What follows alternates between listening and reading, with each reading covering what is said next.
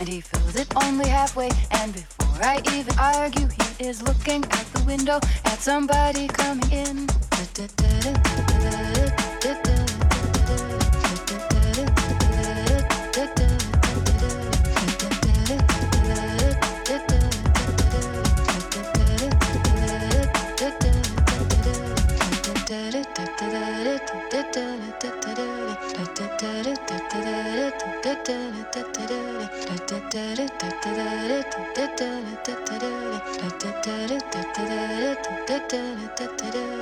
Cause always to see you, the man behind the counter.